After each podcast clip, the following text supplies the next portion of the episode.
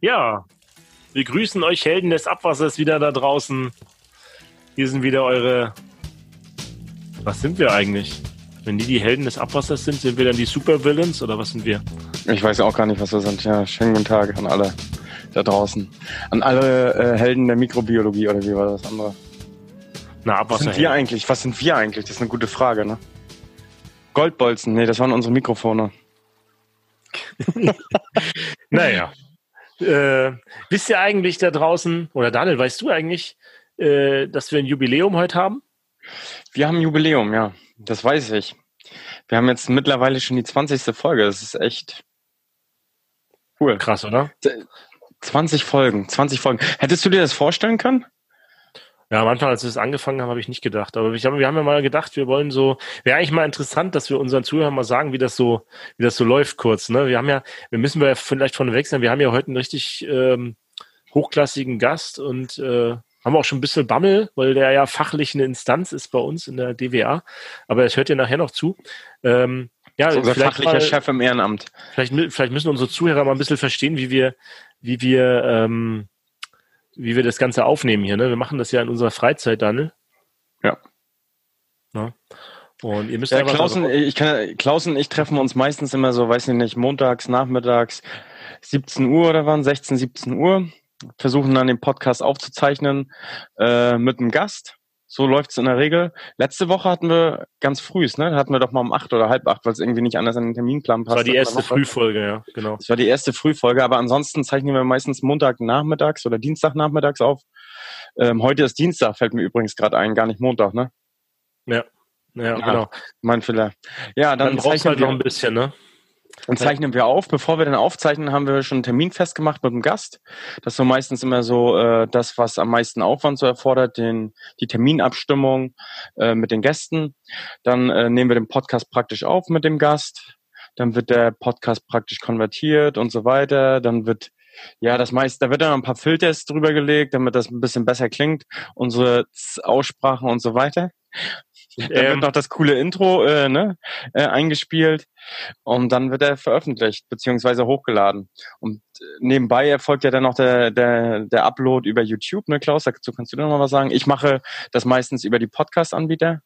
ja, und ich mache es dann bei YouTube auch nochmal, vielleicht ein, zwei Tage später, weil man das auch noch mal umwandeln muss für YouTube. Und ja, ist schon ein ganz schöner Aufwand, gerade wenn man das nebenbei als äh, ehrenamtlich, wie man sagt, äh, machen wir das ja in unserer Freizeit. Und ja, manchmal kommt dann bei mir auch Familie dazwischen. Naja, Ja. Anne weiß das noch nicht so, der ist zwar verheiratet, aber ähm, das hätte ich jetzt nicht sagen sollen. Die ganzen weiblichen Fans, die denken ja noch, du bist zu haben, ne? Deswegen hören sie nur zu. Nein. Ähm, naja, nee. Also das kenne ich noch nicht so. So busy wie du bin ich dann auch nicht. Obwohl ich auch viel im Ehrenamt mache. Das ist aber dann noch eine andere Geschichte. Ich muss heute übrigens noch zum Fußballtraining. Ey, heute habe ich, heute habe ich zweimal Fußballtraining. Einmal 18 Uhr, ne, draußen. Und dann nochmal 21 Uhr in der Halle. Krass. Ist krass, oder? Kannst morgen nicht mehr laufen, ne? Naja. Nee, morgen sitze ich dann im Rollstuhl am Bürotisch. Ja, von daher ähm, äh, hoffe ich das natürlich nicht. Aber am Rollstuhl hättest du natürlich mehr Zeit äh, für den Podcast dann auch, ne? Wenn du nicht mehr so weglaufen kannst. Ähm, aber lassen wir das mal. Äh, wir wollen euch eigentlich damit nur sagen, wir haben jetzt 20 Folgen gemacht. Wir haben gedacht, äh, einmal die Woche nehmen wir, nehmen wir eine Folge auf und das versuchen wir auch weiter für euch so beizubehalten. Nur die Schwierigkeit ist halt immer, äh, das auch wirklich durchzuhalten, weil dann irgendwas dazwischen kommt im Privaten. Und wir respektieren wirklich alle, die so einen Podcast machen und das wirklich immer ähm, ja, genau zu dem Zeitpunkt machen und so weiter. Bei uns müsst ihr euch einfach darauf einstellen, manchmal verschiebt sich das mal am Tag, äh, auch je nachdem, wie unsere Gäste dann Zeit haben. Und wenn ihr das immer schön, ja, mitbekommen wollt, dann abonniert uns am besten auf der Plattform eurer Wahl. Ähm, ja, und wenn wir genug Abonnenten haben, dann können wir damit auch mal Geld verdienen irgendwann. Werden wir reich. Ne, Daniel? Ich weiß nicht, ob unsere, äh, unsere Branche so kommerz ist. Aber das ist ja auch vielleicht gar nicht das Ziel. Aber die Regelmäßigkeit, die Regelmäßigkeit ist bei uns halt nicht so gegeben, weil wir das halt äh, irgendwie nebenbei versuchen. Daniel, ich brauche doch auch ein Chalet. Ja, du brauchst auch ein Chalet. Du wohnst doch schon im Chalet, oder nicht? Ja. In, de- in, in deinem, äh, in deinem württembergischen Chalet. Ja, genau. Mein 400, 430 Quadratmeter Chalet-Grundstück. Du bist trotzdem Milliardär dann da unten, ne? Nee, Ja. okay. Gut. Ey, komm, das Spiel spielen wir jetzt nicht so hart wie in dem Podcast, den wir so lieben. Okay, dann machen wir weiter. Klaus, was steht denn heute so noch auf der Agenda? Neben dem Gast haben wir dann natürlich noch ähm, unsere Kategorie. Abwasser, Abwasser einfach geklärt. geklärt. Da sind wir ja letztes Mal so ein bisschen abgedriftet, ne? Da sind wir dann zum Nachbarschaftslehrer und so gekommen. Das war ein bisschen kurios. Aber ähm, ja, über was wollen wir heute sprechen? Heute Abwasser einfach geklärt haben wir ein äh, Scheibentauchkörper. Was ist das, Klaus? Ja, ein Scheibentauchkörper ist eine Kleinkläranlage, kann man sagen. Also eine kleinere Kläranlage für ähm, ja, geringere Mengen. Weiß nicht, was so das Größte ist, was geht, aber ich sag mal, maximal 1000 Einwohner äh, dort dran zu setzen. Ich kenne auch welche für größere äh, Einwohnerzahlen, aber oft ist es für, für kleine an äh, Einwohnerzahlen gedacht. Ich kenne das zum Beispiel auch in Entwicklungsländern, so für Hotels oder so. Die haben sowas zum Beispiel auch. Und äh, das ist mehr oder weniger äh, äh ein Becken mit mehreren Kammern, wo das Wasser äh, im Freispiegel durchfließt. Ähm, davor ist äh, quasi ein, ein Rechen gesetzt und äh, da drin dreht sich quasi auf einer Achse ähm, ja ganz viele Scheiben ähm, in, äh, in, äh, auf einer vertikalen Achse ganz viele Scheiben. Und dieses Becken ist halt zur Hälfte gefüllt und dadurch tauchen halt die Scheiben immer wieder ein ins Wasser und wieder raus. Und dann dreht sich das mit einer sehr langsamen Geschwindigkeit.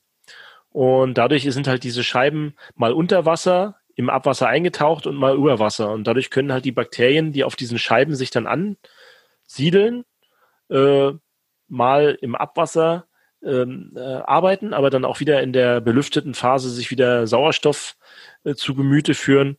Und ähm, ja, dadurch hat man diese zwei Phasen äh, der Nitrifikation und Denitrifikation, die man ja braucht, um dort ähm, ja, Kohlenstoff und Nitrat und Stickstoff abzubauen. Ne?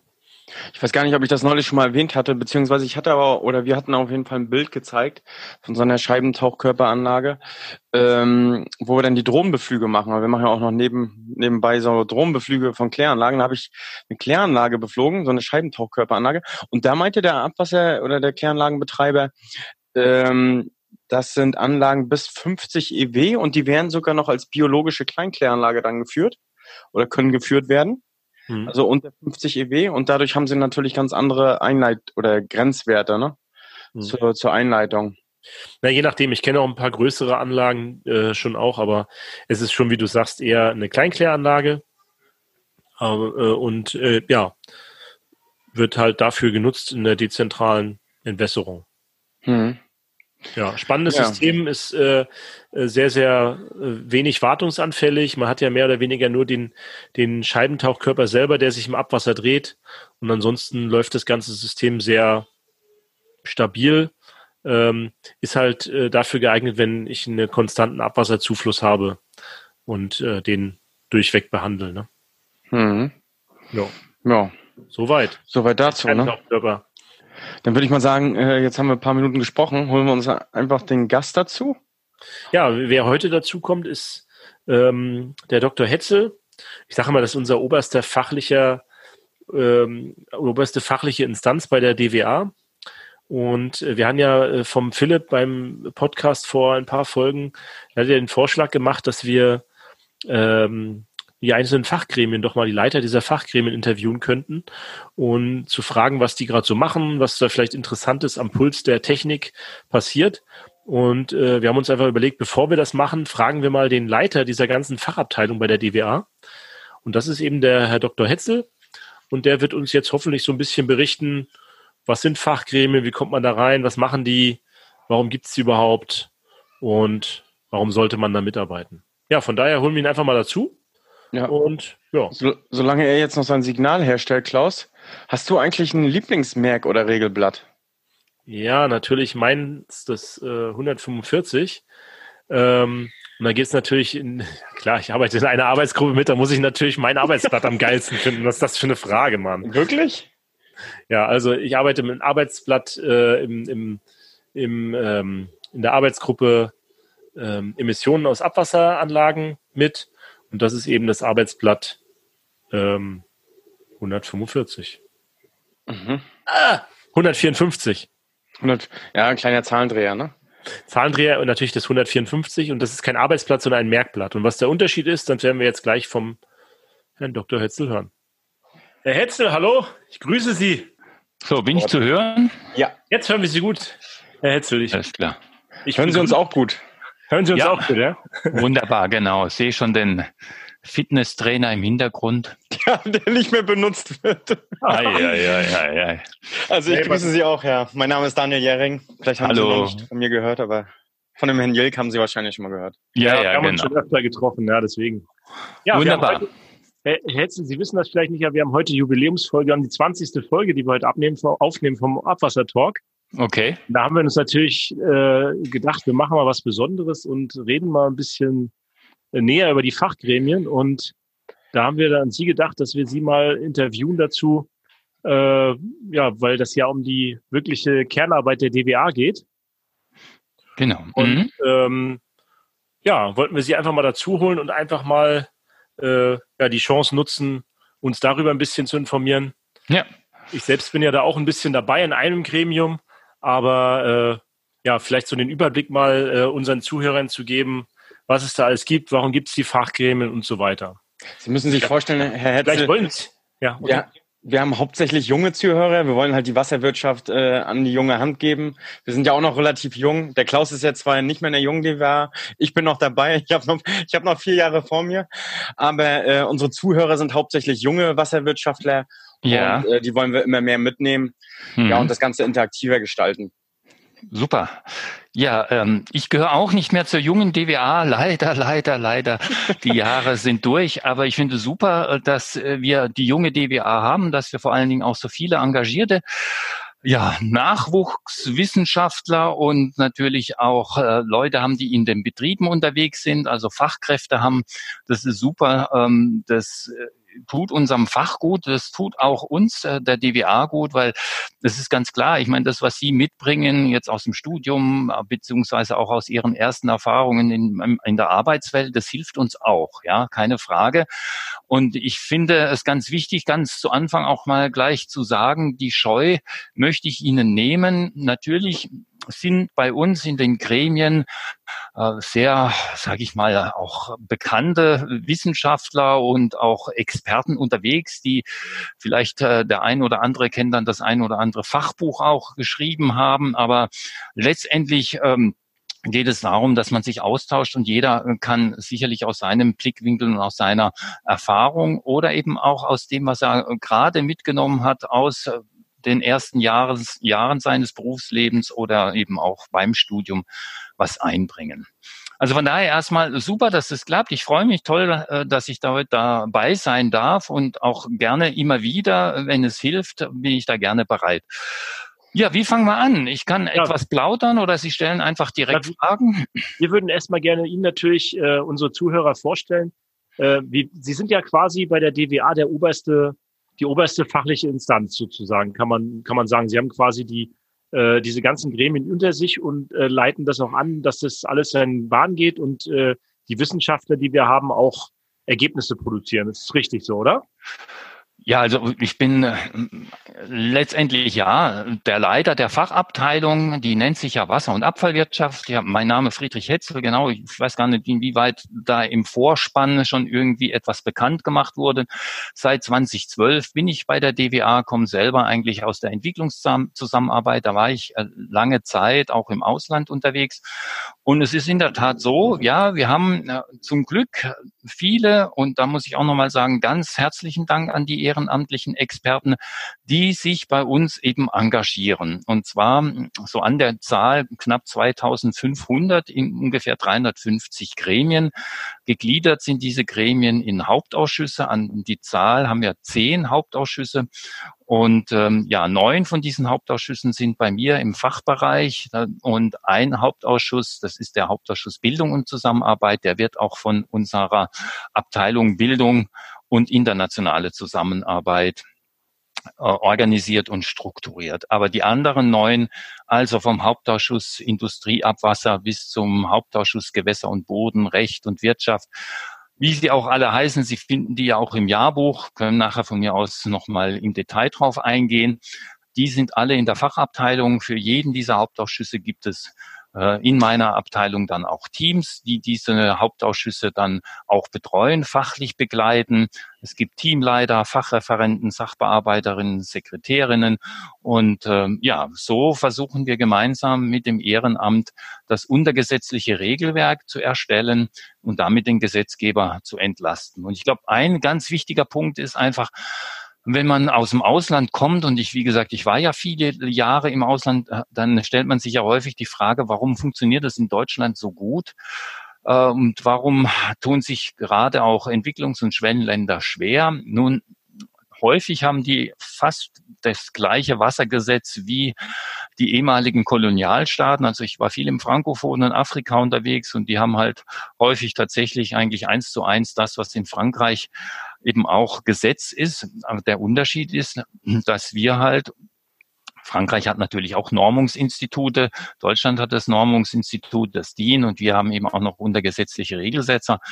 Äh, aber in den Entwicklungsländern, ja, da hat man einfach gespürt, mit dem Gesetz alleine kommt man nicht weit. Ja, das Gesetz setzt letztendlich den groben Rahmen, gibt natürlich auch Grenzwerte vor, aber dann muss irgendwo auch beschrieben sein, mit welcher Technik, mit welchen Verfahren man diese Grenzwerte auch einhalten kann. Und da braucht der Praktiker etwas an die Hand.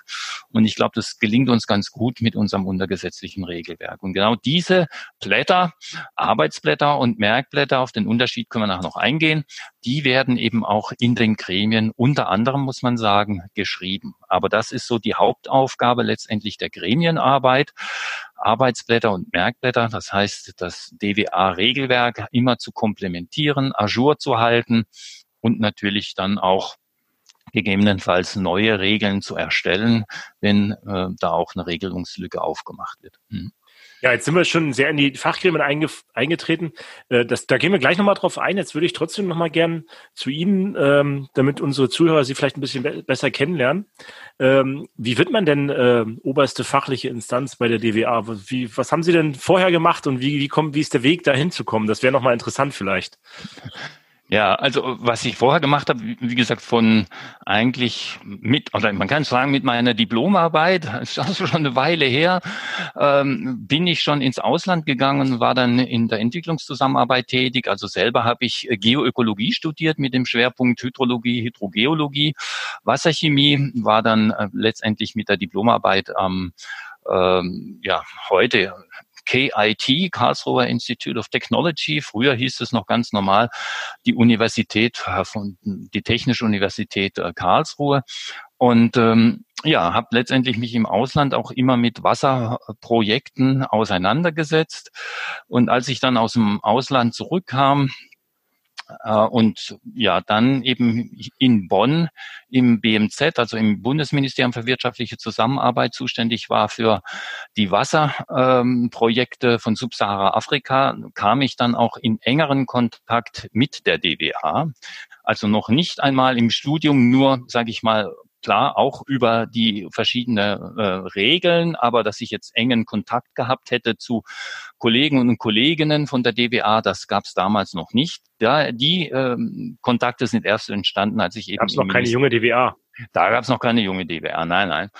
Ähm, die sind erst entstanden, als ich im BMZ war und habe dort äh, vielleicht auch bekannt den Kollegen Rüdiger Heidebrecht kennengelernt. Mhm, weil er ja immer noch für Bildung und internationale Zusammenarbeit äh, zuständig ist und habe da eben dann auch intensiver erfahren, was die DWA alles noch so tut, weil wie gesagt, im Studium, Ende des Studiums, äh, da äh, sieht man die Blätter, aber ja, wie dieser Verband tickt, wie das funktioniert, wie die Blätter erarbeitet werden, das war für mich damals auch noch Neuland.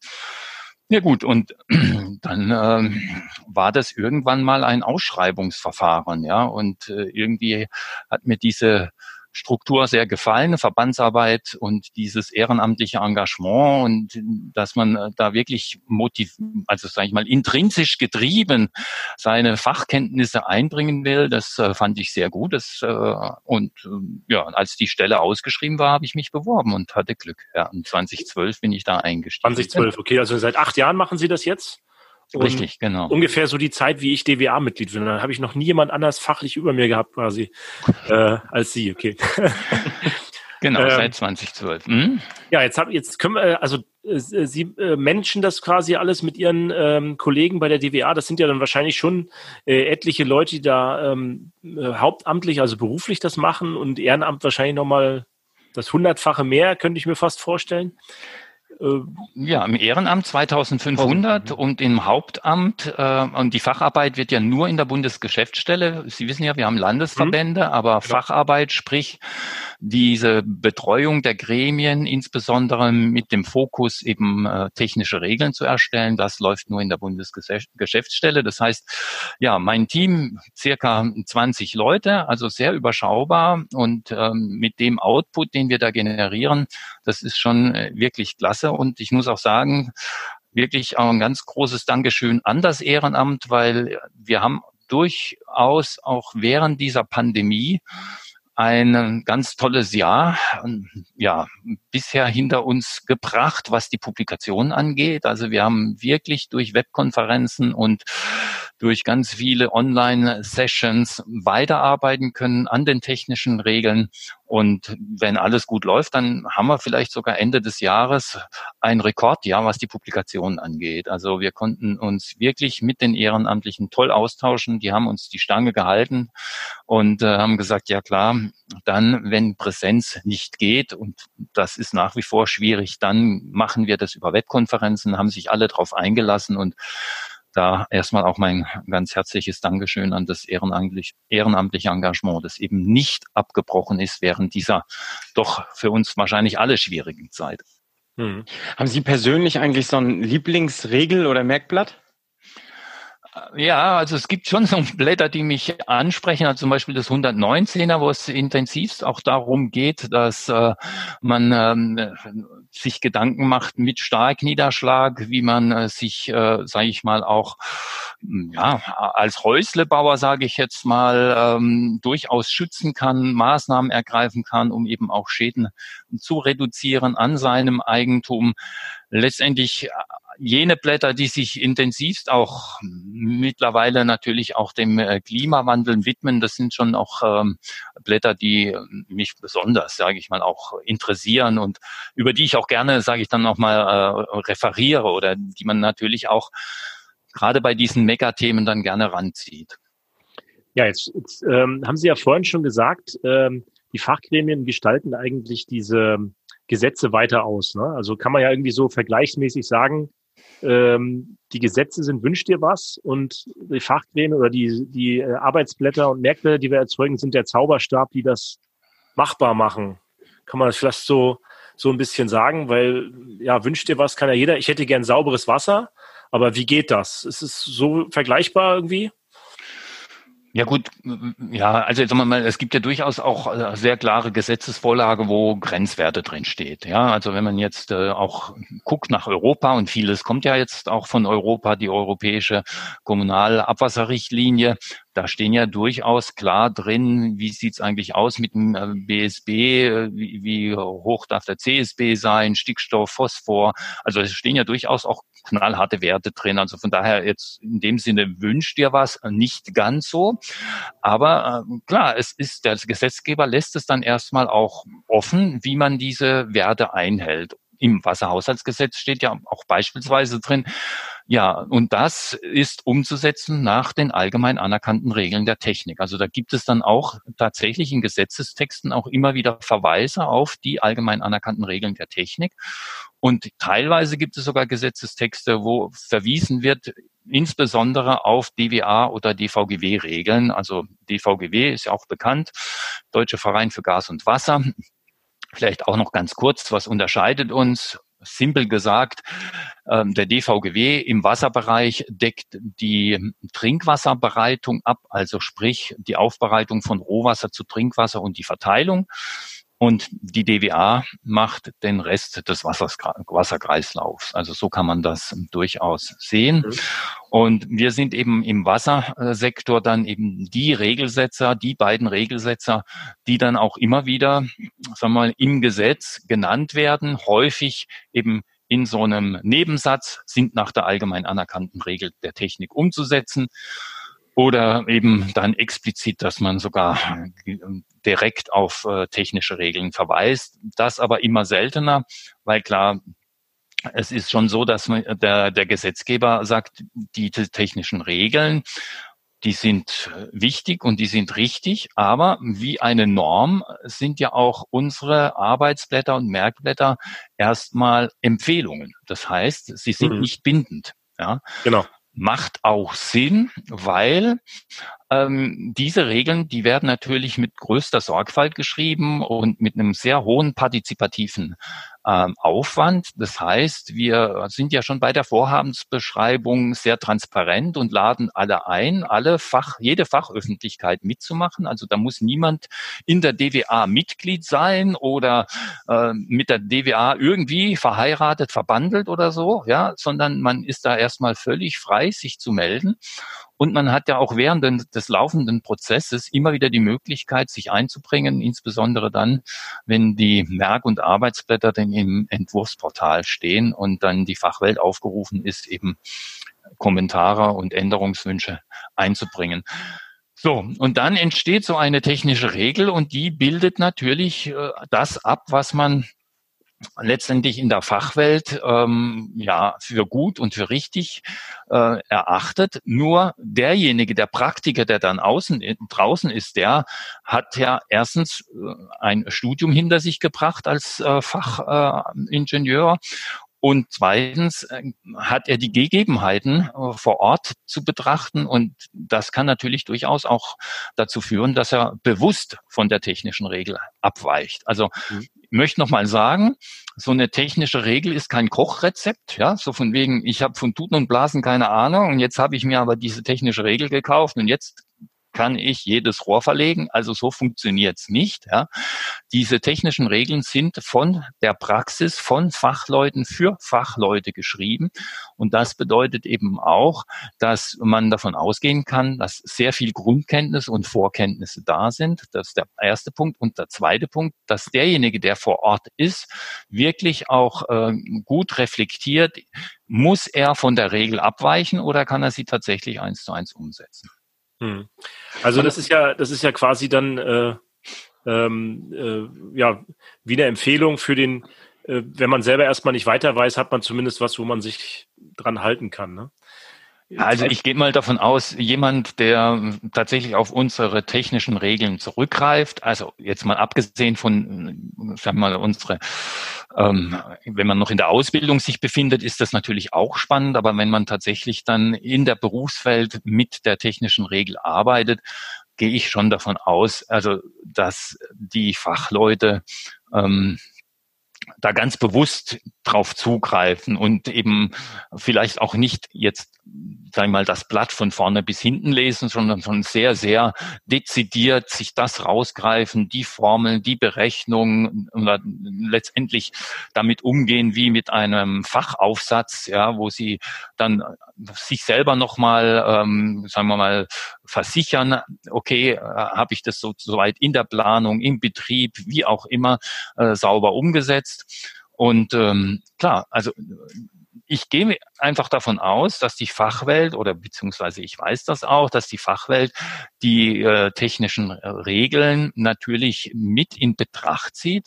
Und ich glaube, Schwierigkeiten gibt es insbesondere dann, wenn Probleme auftreten und der Fachingenieur, die Fachfrau oder wer auch immer von der technischen Regel überhaupt nichts wusste. Ja. Hm. Sie haben ja jetzt, äh, oder wir sprechen ja gerade von den Regelblättern. Es gibt ja auch die Merkblätter. Und Sie sprachen ja vorhin von Hauptausschüssen und Themenbereichen. Vielleicht können wir das mal ein bisschen sortieren. Okay. Also ich, ähm, Sie sagten ja vorhin, ähm, es gibt neun oder zehn Hauptausschüsse insgesamt mit unterschiedlichen mhm. Schwer, äh, Themenschwerpunkten. Und die, ich stelle mir das dann so vor, diese Hauptausschüsse haben ja gewisse Anzahl von Mitgliedern, die dann im Ehrenamt tätig sind. Genau. Und äh, wie kann man jetzt in diesen Hauptausschuss zum Beispiel beisitzen oder wird man da gewählt oder wie läuft das? Ja, okay, genau. Also ähm, die Hauptausschüsse sind gegliedert in Fachausschüsse und Arbeitsgruppen, ja, also untergliedert. Also wir nehmen uns jetzt einfach mal einen Hauptausschuss Gewässer und Boden, dann hat dieser Hauptausschuss eben darunter Fachausschüsse und Arbeitsgruppen. Der Hauptausschuss selber ist das oberste Gremium und ist letztendlich für die strategische Ausrichtung wichtig. Ja, also der hat letztendlich ja die Aufgabe zu sagen, okay, jetzt im, insbesondere für Gewässer und Boden, was sind die Themen, die uns aktuell umtreiben? Wo könnten gegebenenfalls auch Regelungslücken ähm, sein? Was kommt aus Europa auf uns zu? Was sagt die europäische, internationale und deutsche Normung? Ja, so. Und die sprechen sich natürlich, die Hauptausschussvorsitzenden im Koordinierungskreis der Hauptausschussvorsitzenden mit den anderen Kollegen ab. Das heißt, solche große Themen wie Klimawandel, die müssen ja in verschiedenen Hauptausschüssen auch bespielt werden. Und da gibt es eben dann auch diesen Austausch. So, wenn man jetzt diesen Hauptausschuss äh, sieht und sagt, okay, da äh, sind die Leute, die letztendlich strategisch darüber nachdenken, welche Themen aufzugreifen sind, dann sitzen darunter die Fachausschüsse. Und die Fachausschüsse, die, die haben dann mehr oder weniger schon ein klar umrissenes Thema. Also das könnte dann sein ingenieurbiologische Bauweisen oder das könnten sein äh, Fischaufstiegs-, Fischabstiegsanlagen oder das könnte sein jetzt bei äh, Gewässer und Boden dann auch nochmal Wasser in der Stadt, ja, oder ähm, den Aspekt Grundwasser im Gewässer und Boden ist zum Beispiel ein äh, Bereich, den wir gemeinsam auch mit dem DVGW bestreiten, weil natürlich die Trinkwasserversorger auch einen hohen Anspruch haben an das Grundwasser. So, und in diesem, in diesen Fachausschüssen, da wird dann nochmal dezidiert äh, mit den einzelnen Arbeitsgruppen Sprechern überlegt, okay, wie sieht's aus? Das, was wir jetzt strategisch vom Hauptausschuss bekommen haben, inwieweit müssen wir da unsere technischen Regeln nochmal anpassen, überarbeiten oder gegebenenfalls auch eine neue Regel äh, in Angriff nehmen?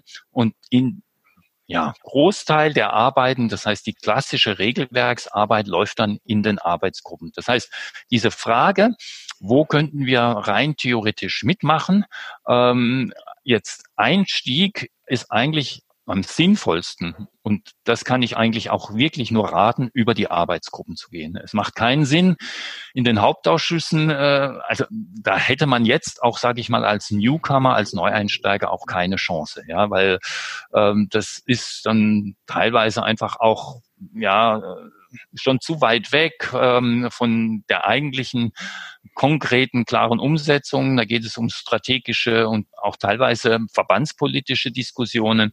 In den Arbeitsgruppen wird aber dann tatsächlich an der technischen Regel, an den Merk- und Arbeitsblättern, komme ich nachher auch nochmal drauf, zu sprechen, wird daran gearbeitet. Also es ist quasi so runtergebrochen von, vom Hauptausschuss über verschiedene Themenbereiche und dann werden, wenn nötig, dazu Arbeitsgruppen einberufen, wo man dann quasi fachlich mitarbeiten kann. Und ähm, dann wird dann wird dann dieses fachliche Wissen wieder nach oben in die Haus Hauptausschüsse gegeben oder wie kann man sich das genau. vorstellen? Genau. Wird dann entschieden darüber oder?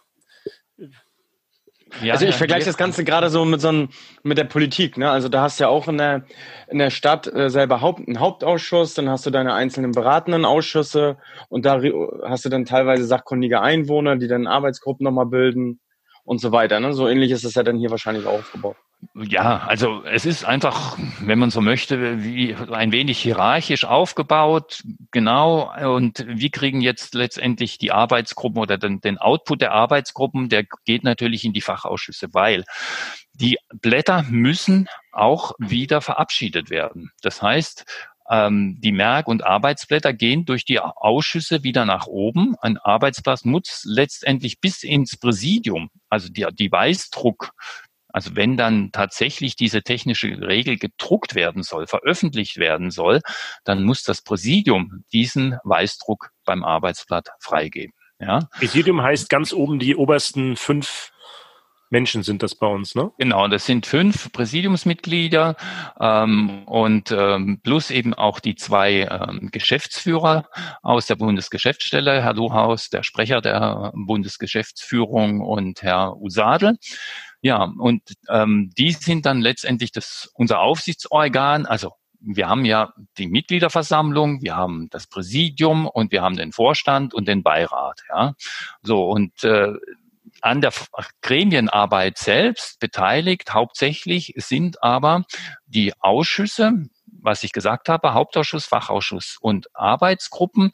Und die Freigabe, also das heißt letztendlich, wenn der Weißdruck veröffentlicht werden soll, dann müssen alle äh, Gremien, das heißt die übergeordneten Gremien da drauf schauen und das höchste übergeordnete Gremium, was die Facharbeit angeht, insbesondere nachher beim Arbeitsblatt, das ist das Präsidium. Ja.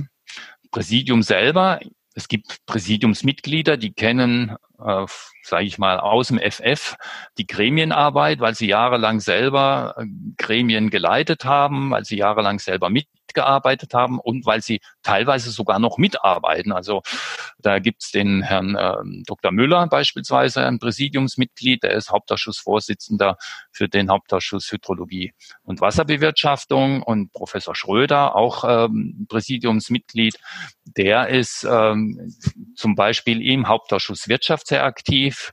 Ich weiß nicht, wer es gestern mitbekommen hat, Building Information Modeling war ein Webseminar und da ist er dann auch, sage ich mal, der Hauptakteur ähm, unter anderem. Also er hat noch, er ist auch im, ähm, im Hauptausschuss KEC aktiv und da insbesondere für den Bereich Energie unterwegs. Also will sagen, auch Herr Professor Jadin äh, sind Leute, die bei uns im Präsidium sitzen, die einfach die Regelwerksarbeit von der Pike auf kennen und deswegen auch sehr gut bewerten können. Alles Leute, die wir noch interviewen müssen und den Leuten noch vorstellen müssen hier bei uns. Genau. Ja. Äh, also es sind auf jeden Fall äh, in der DWA, wenn man da äh, äh, dabei sind, sehr bekannte Namen, sage ich mal.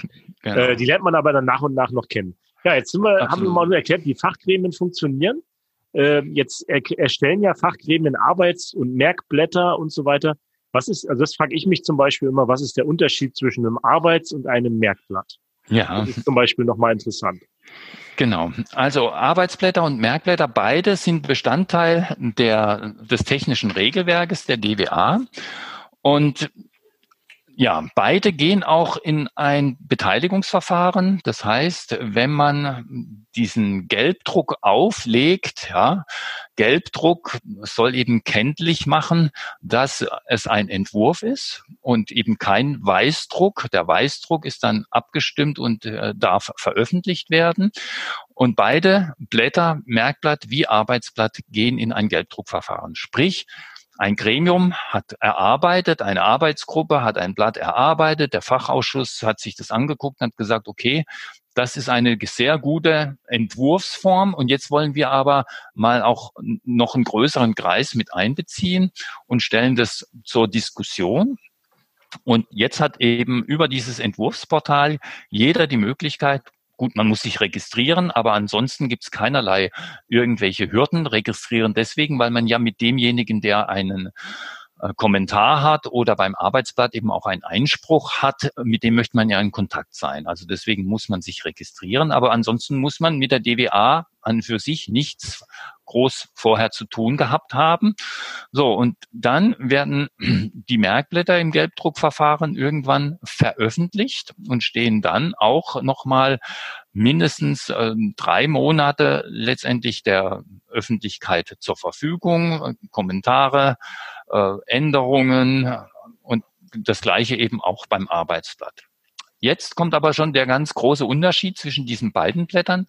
Bei dem Merkblatt, wenn dann eine Fachperson einen Kommentar geliefert hat, dann kann der Arbeitsausschuss sagen, ja gut und ist interessant, äh, nehmen wir zur Kenntnis, aber diesen, diesen, diesen Änderungswunsch nehmen wir nicht auf. Ja, und das wird dann entschieden innerhalb der Arbeitsgruppe. Vielleicht beugt sich dann der Fachausschuss auch nochmal drüber. Beim Arbeitsblatt allerdings muss ein Konsens hergestellt werden. Das heißt, mit derjenige, der diesen Einspruch liefert, mit dem muss einvernehmlich eine Lösung herbeigeführt werden und ohne Konsensfindung geht es nicht weiter. Also bedeutet, ein Merkblatt kann man, wenn man so möchte, schneller veröffentlichen. Es ist letztendlich ein Abbild der Stand der Technik und nicht der allgemein anerkannten Regel der Technik. Das heißt, es ist an für sich, wenn man so möchte, eine Vorstufe des Arbeitsblattes. Man möchte nämlich eine bestimmte Technologie relativ rasch unter die, in die Fachwelt bringen als Weißdruck und dann sich auch, sage ich mal, ein großes, weit umfassendes Feedback nochmal in der Praxis abholen.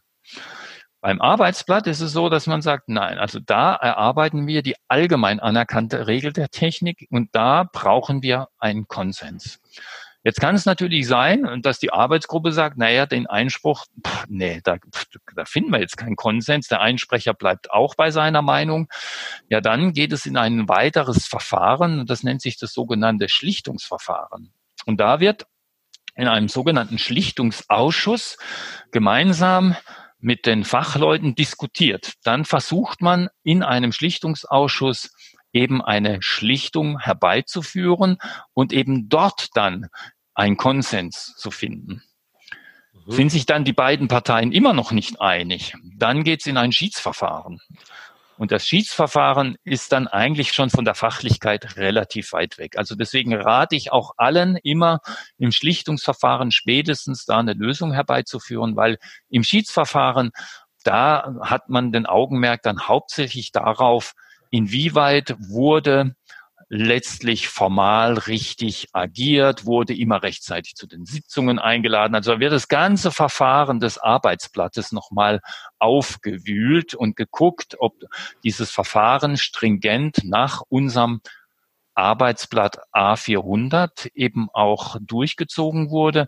Und dann in diesem Schiedsverfahren, auch das wird in einer, in, im Rahmen eines Schiedsausschusses dann getroffen, ja, gibt es dann einen Schiedsspruch am Ende? Und dieser Schiedsspruch kann tatsächlich heißen, ja, schön, aber der Einsprecher hat recht. Wir äh, weisen darauf hin, dass entweder dieses Arbeitsblatt diesen Einspruch eins zu eins aufnimmt oder dieses Arbeitsblatt komplett zurückgezogen wird. Ja? Das heißt, es kommt dann nicht zur Veröffentlichung.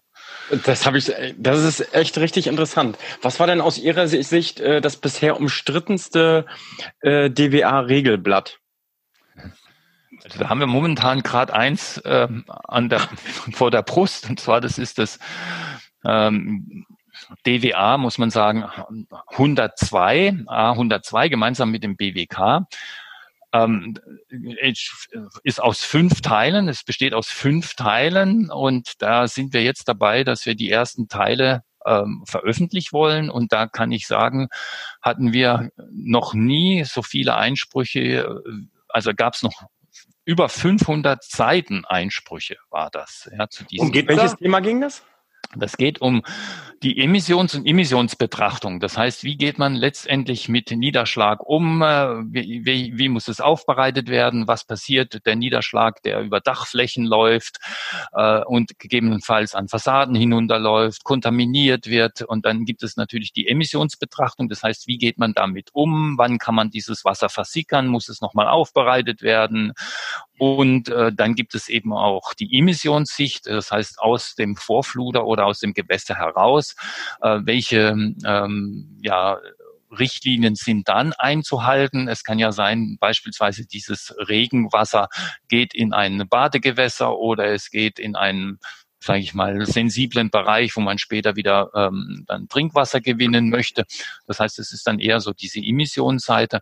Naja, und das ist ähm, sehr, sehr umstritten gewesen und ähm, hat deswegen auch sehr, sehr viel zu lange gedauert. Aber gut, Jetzt haben wir einen großen Meilenstein vollbracht, würde ich sagen. Ähm, die ersten Teile gehen jetzt in den Weißdruck. Die anderen werden nächstes Jahr folgen letztendlich die Fachwelt wartet auch darauf und man musste sich eben dann auch äh, dieser Diskussion stellen. Also es ging dann im Endeffekt später auch nicht mehr schneller. Ähm, dieses Blatt sollte eigentlich erst ein großes zusammenhängendes Blatt sein, musste dann aber in fünf Teile untergliedert werden, damit wir es überhaupt noch handhaben können. Also war extrem umstritten. Dann wurde die Arbeit ja. Wann wurde die Arbeit äh, bei diesem Arbeitsblatt aufgenommen? Das sage ich nicht. Okay. okay. Nein. Das finden wir das raus, Daniel. Das ja. nee, dass, dass, man sich ungefähr mal vorstellen kann, was lang bedeutet. Ne? Oh Gott, okay. ja, nein, viel zu lange. Nein, also ganz ehrlich, ähm, äh, ja. Also mehr als fünf Jahre. Ja. Okay. Ja. Genau. Deutlich. Okay. Und das ist, und das ist äh, schlimm. Ja, also so soll das eigentlich äh, nicht laufen. Aber gut, das war einfach äh, ein hartes Stück Arbeit. Es wurde immer wieder gerungen und ich kann jetzt niemandem einen Vorwurf machen. Ja, ich meine, da muss man dann gegebenenfalls auch nochmal unser System vielleicht auch überdenken, weil wenn man sich überlegt, ja, äh, man fängt vor fünf Jahren plus an und ist dann fertig, ja, ist die Regel dann noch aktuell? Ja?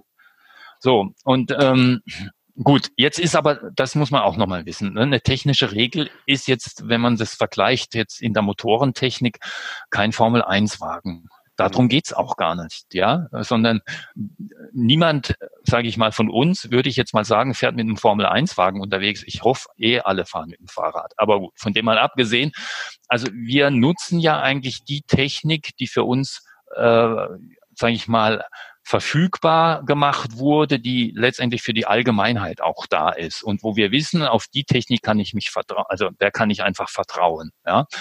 Und wir haben kein High-End-Produkt in der Regel, ja, wo schwierig ist zu bedienen, wo natürlich einem bestimmten Anspruch auch genügen muss, sondern wir haben etwas, was, sage ich mal, in vielen Bereichen dann auch eben funktioniert. Und so muss man eine technische Regel sehen. Also wir sind auch nicht an der Speerspitze der Forschung. Ja, das, das ist auch ganz wichtig zu verstehen.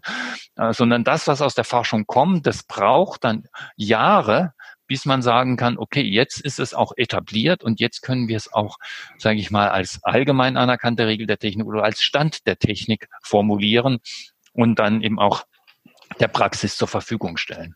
Mhm. Ja, also äh, äh, das ist ja, das haben wir jetzt ein bisschen was gelernt zu den Aufbau. Was ist ein Arbeitsmerkblatt? Ähm, jetzt ist ja die Frage, die sich viele. Klaus, Klaus darf ich noch einmal ganz kurz unterbrechen? Ich habe okay. noch eine Frage an dich. An mich? Ja. Okay. Kennst du den Stand der Wissenschaft? Weißt du, was das ist? Ja, das ist nochmal ein äh, weiter an der Speerspitze, wie das der Herr Dr. Hetzel gerade meinte. Ne? Also ähm, das ist das, was der, an den Unis gelehrt wird, ne? Da gibt es wahrscheinlich noch Stand der Forschung dann. Stand der äh, Grundlagenforschung und naja.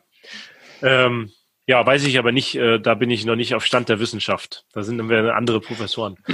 Aber Herr es Dr. gibt Hetzel, einen Professor, der das so äh, suggeriert. Stand okay. der Wissenschaft ist noch weit voraus. Okay. Was in den DWA-Merk- und Regelblättern steht. Okay, weiter. Haben wir ja gerade gelernt, wir sollen ja genau. allgemein anerkannte Regeln. Also ich habe jetzt hier noch stehen, zum Beispiel äh, wird ja viele junge Zuhörer hier geben, da haben Sie ja vorhin auch schon angesprochen, äh, proaktiv, dass niemand Angst haben soll, aber die haben nun mal manchmal Angst, vor mit den ganzen fachlichen Ikonen zusammen zu sein. Äh, jetzt fragt sich hier jemand, oh, das hört sich für mich interessant an. Wie wird man denn in so ein Fachgremium berufen. Jetzt mal eine Arbeitsgruppe, das ist die niedrigste Form, haben wir ja gelernt. Mhm. Wie, wie kann ich da mitmachen? Ich denke jetzt, ich habe vielleicht Ahnung von irgendwas. Was mache ich? Wo muss ich mich melden? Wen rufe ich an? Also, was ich wirklich empfehlen kann, ist, um, ja, in Bälde gibt es das nur noch online, aber wir sind ja alle digital unterwegs. Im Jahrbuch einfach mal, ja, 2020 war es noch so, da waren die ganzen Fachgremien hinten auf geschrieben und da standen auch die Namen dabei von den ganzen ehrenamtlichen Experten und Expertinnen, die in den Arbeitsgruppen, in den Fachausschüssen und den Hauptausschüssen aktiv sind. Und über jeder Arbeitsgruppe, über jeden Fachausschuss und natürlich über jeden Hauptausschuss äh, stand der Name.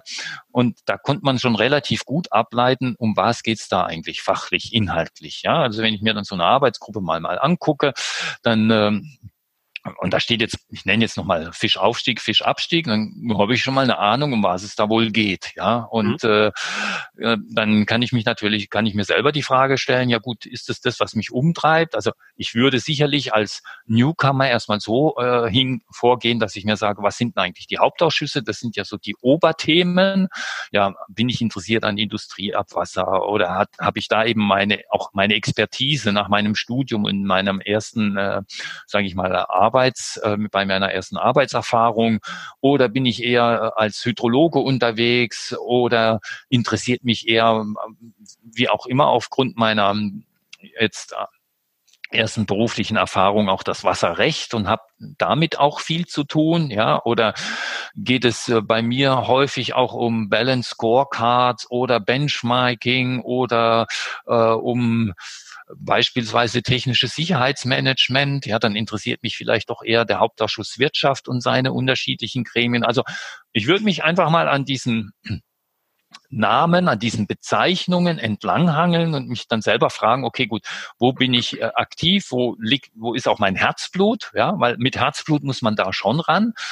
Und ähm, dann ist sicherlich, das sagte ich äh, schon mal vorhin, wichtig, sich erstmal auf Arbeitsgruppen zu fokussieren, weil weiter dann in, über Fachausschüsse bis hoch zum Hauptausschuss macht meines Erachtens als jetzt sage ich mal Newcomer als Berufseinsteiger wenig Sinn. So, und wenn man dann denkt, okay, da ist so eine Arbeitsgruppe, die finde ich spannend, da habe ich auch gewisse Erfahrungen, da habe ich auch schon was in meinem Berufsleben mit zu tun gehabt und äh, da hätte ich jetzt mal Interesse. Ja, dann ist es eigentlich relativ einfach. Entweder kann man mich anrufen direkt oder eben meine äh, Kollegin, die Frau Krämer. Und wir würden dann durchaus ähm, den Kontakt herstellen. Also meine Herangehensweise wäre dann die, ich würde erstmal gucken, wo ist eigentlich der Stand der, der Arbeitsgruppe aktuell, ja? Also wo ist die gerade dran? Was tut die gerade? Ähm, weil, was ich vorhin erläuterte, bei der Entwicklung von einem Merkblatt und einem Arbeitsblatt, wenn die gerade im Endstadium sind, wenn die sich gerade, sage ich mal, vielleicht sogar im Schlichtungsverfahren befinden, dann macht es keinen Sinn, ja, da einzusteigen. Ja. Aber wenn die gerade, sage ich mal, sich konstituiert haben, wenn die gerade, wir mal, ihre Arbeit aufgenommen haben, ja, dann ist der richtige Zeitpunkt, da einzusteigen. Dann mache ich mit dem äh, Sprecher, äh, würde ich ein Gespräch führen und dann äh, habe ich bisher die Erfahrung gemacht, sind die Sprecher und die Sprecherinnen eigentlich immer sehr, sehr offen und sagen, ja klar, dann soll diejenige, derjenige einfach mal zu einer Sitzung vorbeikommen. Momentan läuft ja ganz viel auch über Online-Sitzungen. Also sprich, sich zuschalten. Und dann kann der und diejenige selber beurteilen, oh, ist das jetzt wirklich das, was mich so reizt, ja, oder geht das Thema jetzt doch ein wenig an dem vorbei, wo so mein Herzblut letztendlich ist und das heißt, man kann durchaus zweimal, dreimal als Gast teilnehmen. Und dann, finde ich, sollte man eigentlich wissen, okay, interessiert mich das? Möchte ich da dabei bleiben? Und dann steige ich als Mitglied in dieses Gremium ein. Und ja, bin dann vollwertiges Mitglied und kann mich einbringen. Ähm, vielleicht äh, ordnen wir das nochmal kurz, äh, Herr Dr. Hetzel.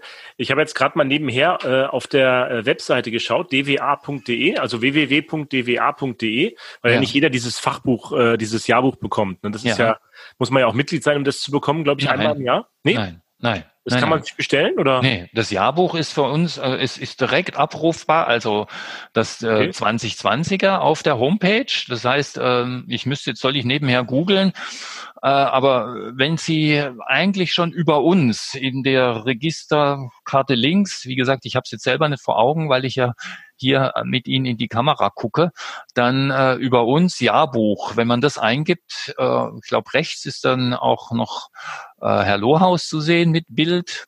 Und dann müsste man eigentlich. Ja, wir, ver wir verlinken das mal unter den Show Notes. Verlinken das mal. Ich habe aber jetzt auch ja. gerade mal geschaut, auf der Webseite gibt es sogar einen ähm, ähm, Fachgremien ähm, Navi. mhm. Navigator. Ne? Also wenn man mhm, auf die genau. Webseite geht und dann unter DWA Regelwerk mhm. ähm, ein bisschen runterscrollt, findet man Fachgremien-Navigationssystem. Und da findet genau. man die von Ihnen angesprochenen zehn Hauptausschüsse.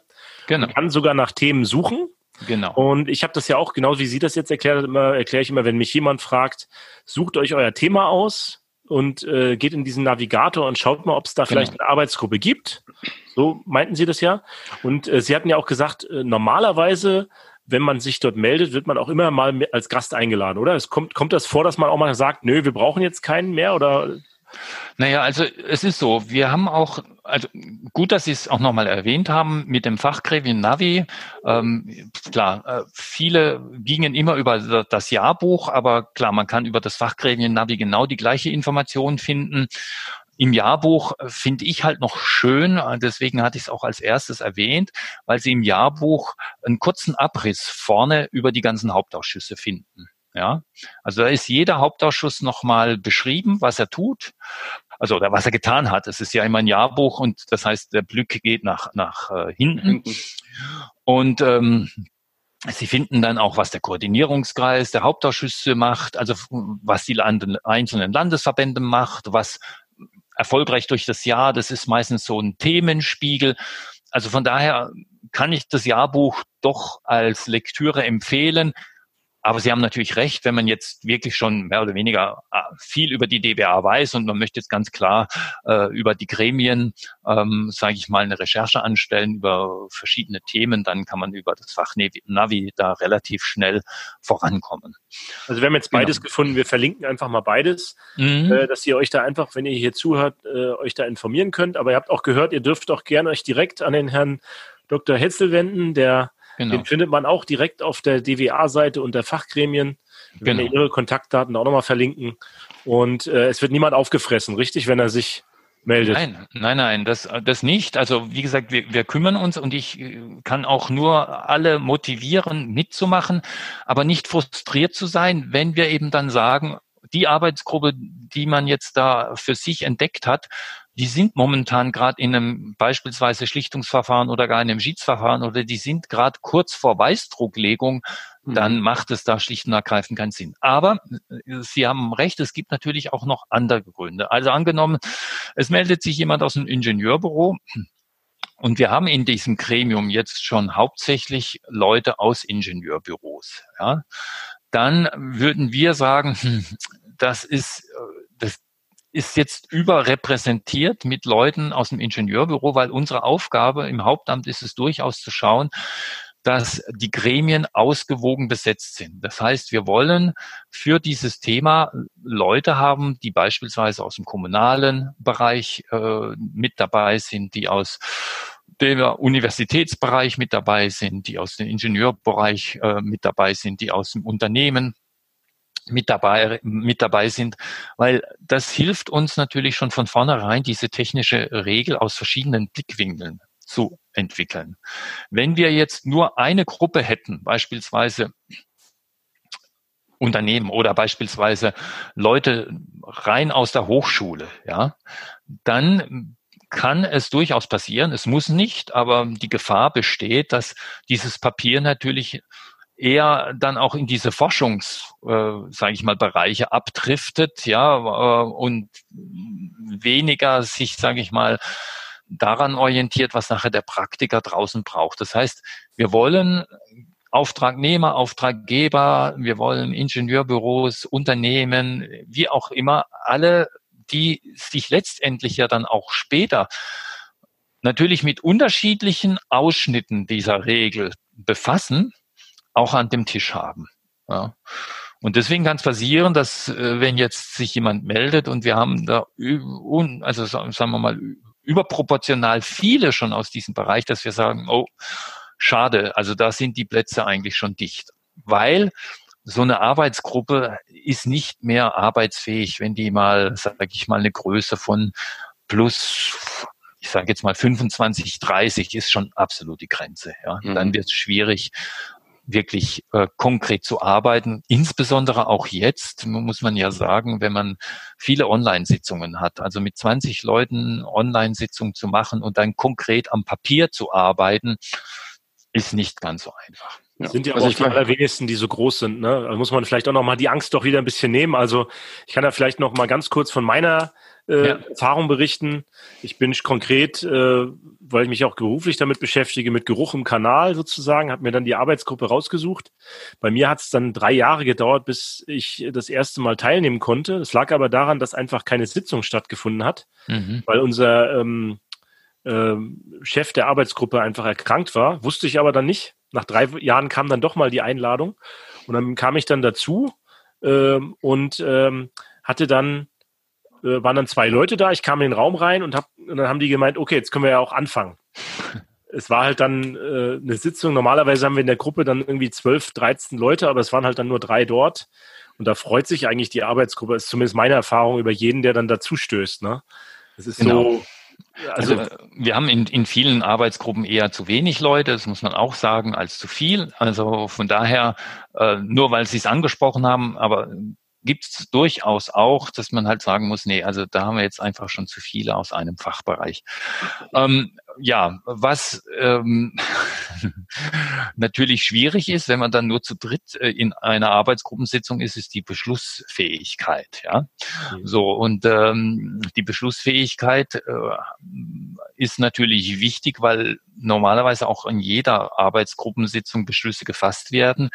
Und äh, wir haben das jetzt in unserer neuen Geschäftsordnung, also es gibt eine Geschäftsordnung für die Arbeit der Fachgremien, haben wir das jetzt so auch äh, neu formuliert, dass die Fachgremien auch über Online-Meetings Beschlüsse fassen können. Das war ja schwierig. Man hat ja vorher gesagt, okay, die Anwesenheit ist der, letztendlich der ausschlaggebende Punkt, ja. Und wenn ich eben online mich zuschalte, bin ich nicht anwesend. Also kann eine Gruppe, die zwar vollständig über Online sich zusammenfindet, eigentlich keine Beschlüsse fällen. Und das kann es natürlich auch nicht sein.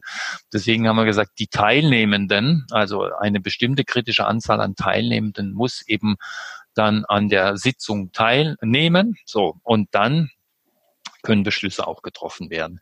Und ich glaube auch, also ähm, wir haben das jetzt ja auch in dieser Pandemie erlebt. Also die Taktung war unheimlich hoch, die war höher wie bisher, weil man natürlich einfach mal sagen konnte, ey, pass auf, komm, für zwei Stunden, das machen wir jetzt mal, ja. Wir schalten uns zusammen, keiner musste reisen und dann äh, ging's ab, ja. Dann hat es funktioniert. Und früher war halt dann oft Präsenzsitzungen und ich glaube auch, selbst wenn wir aus diesem aus der Corona-Krise irgendwann mal herauskommen, was ich ja schwer hoffe, dass es auch gelingt, dann äh, wird man sicherlich nach wie vor Online-Meetings machen. Man möchte aber sicherlich auch wieder Präsenzveranstaltungen durchführen. Und ich glaube, das ist auch wichtig, weil diese Gruppe, und das, äh, das möchte ich einfach nochmal dafür werben. Also ich habe bisher es immer sehr, sehr, wenn ich dabei bin in so einer Gremiensitzung, ähm, es ist unheimlich ja, also es geht sehr kollegial zu, in manchen Gruppen sogar regelrecht freundschaftlich. Man kennt sich ja schon auch über Jahre. Ja, viele haben schon mehrere Regelprojekte mehr oder weniger miteinander durchschritten oder auch durchlitten, ja, je nachdem, wenn es auch mal in Schlichtungs- und Schiedsverfahren geht. Und ähm, ja, das wächst natürlich zusammen. Man kennt sich dann über die Gremienarbeit, man kennt sich natürlich auch äh, über verschiedene Veranstaltungen, Ausbildung, Weiterbildungsveranstaltungen seitens der DWA. Und ähm, ja, ich kenne Gruppen, die fahren gemeinsam in Urlaub. Es gibt Gruppen, die machen regelmäßig ihre Radtouren zusammen.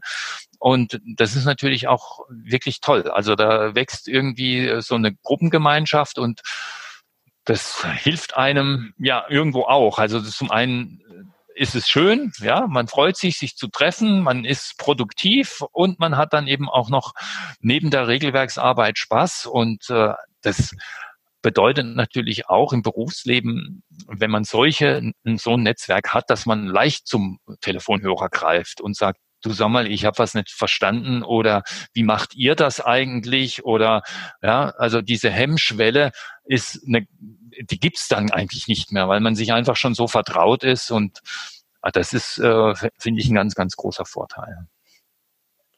Da, da sehe ich persönlich auch immer so die DWA, ne? so wenn ich zur DWA-Veranstaltung komme und wie man da auch miteinander umgeht, das ist halt so wie Familie, so eine Art, ne? Und so wahrscheinlich ist das nochmal intensiver dann in Arbeits- und äh, Arbeitsgruppen. Ja. Also es ist, es soll aber auch nicht jetzt so dieses Gefühl entstehen, na ja, da sitzt so eine äh, ein Closed Job, ja, irgendwie zusammen, die lassen keinen rein, die sind schon so vertraut und man kommt ja jetzt in diese Gruppe nicht rein. Also so ist es zum Glück auch nicht.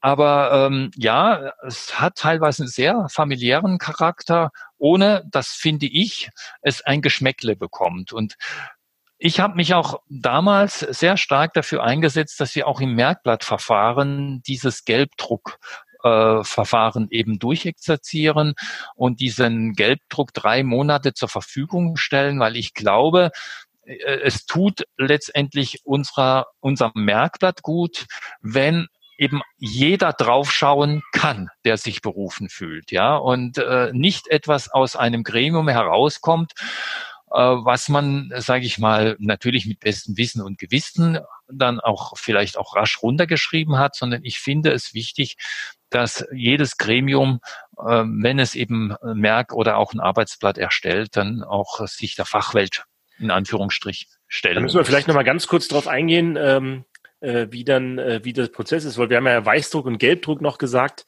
Ja. Äh, da müssen wir vielleicht noch mal ganz kurz, bevor wir dann irgendwann zum Abschluss kommen, noch mal kurz erklären, äh, wie wie äh, was ein Gelbdruck und was ein Weißdruck ist. Okay. Ich glaube, das ist noch nicht jedem Zuhörer klar. Okay, also die Gelbdrucke sind Entwürfe. Letztendlich sage ich auch immer, bitte, bitte nicht, weil diese Gelbdrücke sind natürlich in der Welt, ja, so. Äh, aber bitte nicht danach arbeiten, weil es sind Entwürfe. Deswegen sind sie in der Tat, äh, wenn man sie äh, käuflich ersteht, sind sie eben gelb gedruckt. Ähm, die Bilder sind in der Regel schwarz-weiß. Also man kann eigentlich auf einen Blick, natürlich auch beim PDF erkennen, dass das noch keine, äh, sage ich mal, veröffentlichte Version ist. So. Also vielleicht stopp äh, nochmal kurz. Hm. Also die, der, der, die Arbeitsgruppe macht ja mehr oder weniger einen, einen Entwurf oder eine Word-Datei oder wie auch immer. Mhm. Äh, und darin wird gearbeitet. Und dann sagt die Arbeitsgruppe, für uns ist das jetzt rund soweit, ne? Genau. Dann, das ist dann quasi in Anführungsstrichen der Gelbdruck, das heißt der Entwurf, und der wird dann von der DWA veröffentlicht, soweit, ne? Der wird quasi zum ähm, zur Kommentierung veröffentlicht. Genau. genau. Also mhm. erstmal als Entwurf veröffentlicht. Das heißt, die Arbeitsgruppe, das ist unser Ergebnis, und dann darf drei Monate lang in diesem Gelbdruckverfahren äh, jeder dort seinen Senf in Anführungsstrichen dazugeben. Genau. Und dann, und dann werden diese, das nennt sich dann Einsprüche, äh, nach und nach abgearbeitet, so wie Sie das vorhin gesagt haben, bei Merkblättern direkt entschieden und bei Arbeitsblättern bis zu einem Schiedsverfahren. Mhm. wenn das alles abgearbeitet ist, dann wird gesagt, so, jetzt haben wir das alles entschieden, wir haben Konsens hergestellt oder das fertig bearbeitet beim Merkblatt und dann wird das offiziell herausgegeben und das nennt sich dann Weißdruck. Ganz Richtig? genau. Ganz so, also genau. Also das muss man vielleicht nochmal kurz erklären, weil wir es ein paar Mal gesagt haben jetzt in der Runde. Ja. War jetzt nochmal wichtig vielleicht. Ja, ja wer, da, wer da Lust hat, jetzt äh, vielleicht mal was von einem Gelbdruck zu einem Weißdruck zu bewegen, äh, der haben wir ja auch schon gesagt. Also wenn ihr hier zuhört, äh, meldet euch, schaut euch auf dem Navigator das Ganze an, sucht euch ein Fachthema raus. Ihr müsst auch kein junger Mensch sein oder älterer Mensch. Wenn ihr ein Thema habt, wo ihr sagt, da kann ich was zu sagen, sucht euch euer Fachgremium raus über den Navigator oder das Jahrbuch Ihr werdet sicherlich von der Gruppe bestimmt mit hoher Wahrscheinlichkeit mal als Gast eingeladen. Äh, und dann, wenn man dann ein, zweimal Gast wird, dann entscheidet die Gruppe äh, darüber, ob, ob, euch, ob ihr aufgenommen werdet als Mitglied, wenn ihr das wollt. Und dann seid ihr Teil dieser Fachgremien. Ne? Genau, ihr werdet dann berufen, ja, also ja. ganz offiziell mit einer Berufungsurkunde und genau, die kann man äh, sich an die Wand hängen, so schön. Kann man sich an die Wand hängen, genau, und man kriegt mit dieser Berufungsurkunde noch weitere Informationen, unter anderem natürlich auch, äh, wie so Regelwerksarbeit funktioniert, A400, die Geschäftsordnung für die Fachgremienarbeit und unsere Compliance-Regeln und so weiter und so fort, ja, ähm, genau, und dann äh, ja geht's los und man muss nicht DWA-Mitglied sein, aber es ist natürlich total sinnvoll, DWA-Mitglied zu sein, weil wir ein total toller Haufen sind. Richtig? Absolut. Genau. Okay. Ja. Von diesem tollen Haufen, Klaus, können wir ja schon mal anteasern. Wir möchten uns ja ein äh, paar Sprecher oder nach und nach immer mehr Sprecher hinzuhören, holen äh, zu den einzelnen DWA-Merk- und Regelblättern und mal gucken, was sie so erzählen. Ja, genau. Wir würden es einfach mal fortsetzen. Deswegen war das heute mal ein guter Start. Ähm, äh, vielleicht da der Hinweis nochmal. Gut, genau. dass Sie es angesprochen haben.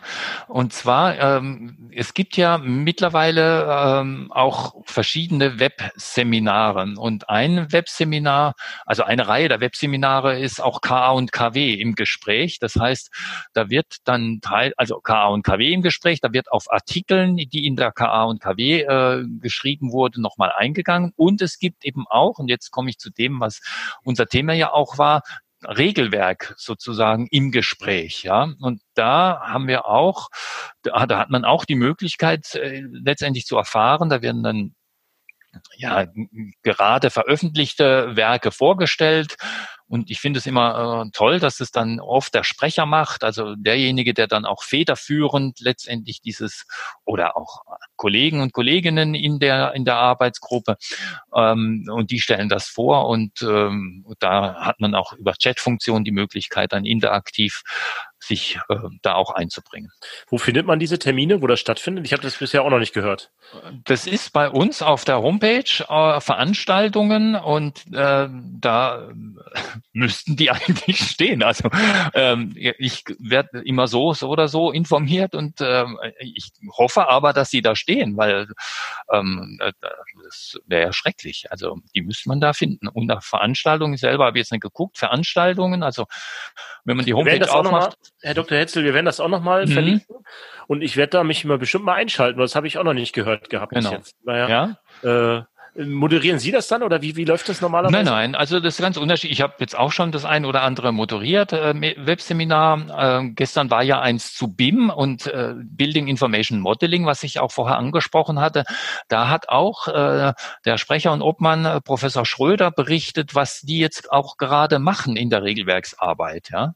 Mhm. Ähm, genau, also manchmal moderiere ich, manchmal sind meine Kollegen dabei, manchmal äh, wird es komplett vom Ehrenamt moderiert und äh, viel läuft bei uns ja in unserem äh, DWA-Studio. Wir haben so ein kleines Aufnahmestudio und ähm, ja, dann gehen wir quasi online und berichten über die technischen Regeln, über Artikel in KA und KW oder über Megathemen oder ja, DWA im Gespräch, das, was uns gerade umtreibt, das Branchenbild der äh, deutschen Wasserwirtschaft oder ja, was auch immer.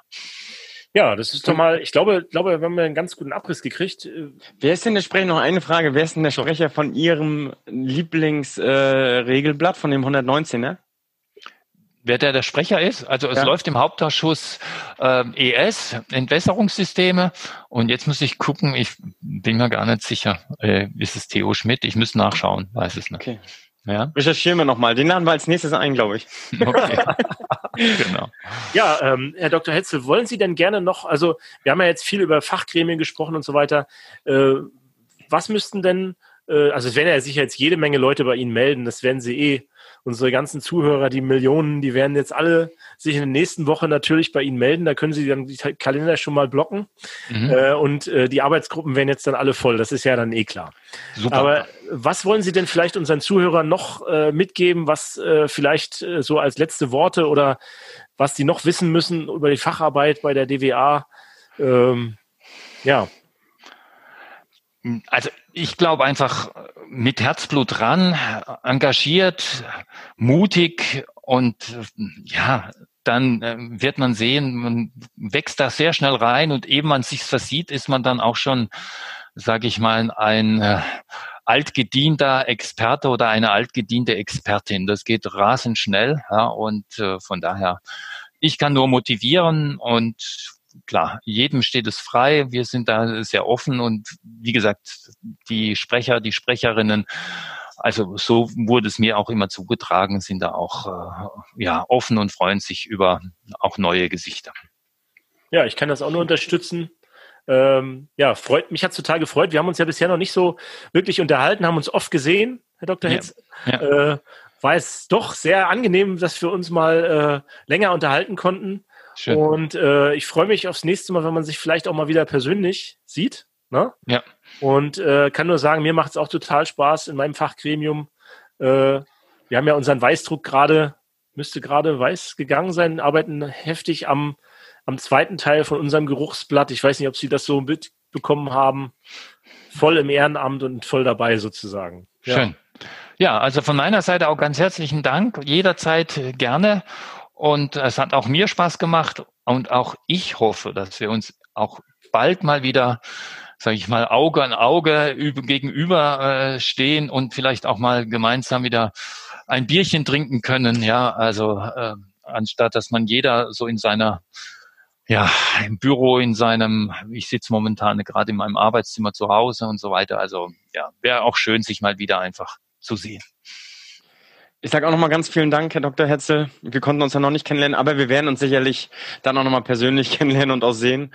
Ähm, vielen, vielen Dank. War sehr interessant. Und ich könnte mir sogar richtig gut vorstellen, während des Gesprächs habe ich die ganze Zeit darüber nachgedacht, mit Ihnen macht es bestimmt Spaß, ein Bierchen zu trinken. Also das holen wir auf jeden Fall nach. Ähm, Gerne. Also in diesem Sinne, ähm, Klaus, hast du noch irgendwelche letzten Worte? Ja, Pantarei, das Wasser läuft immer bergab, Leute, ne? Also. Bis Ciao. dahin. Okay, ja, tschüss, danke. Tschüss.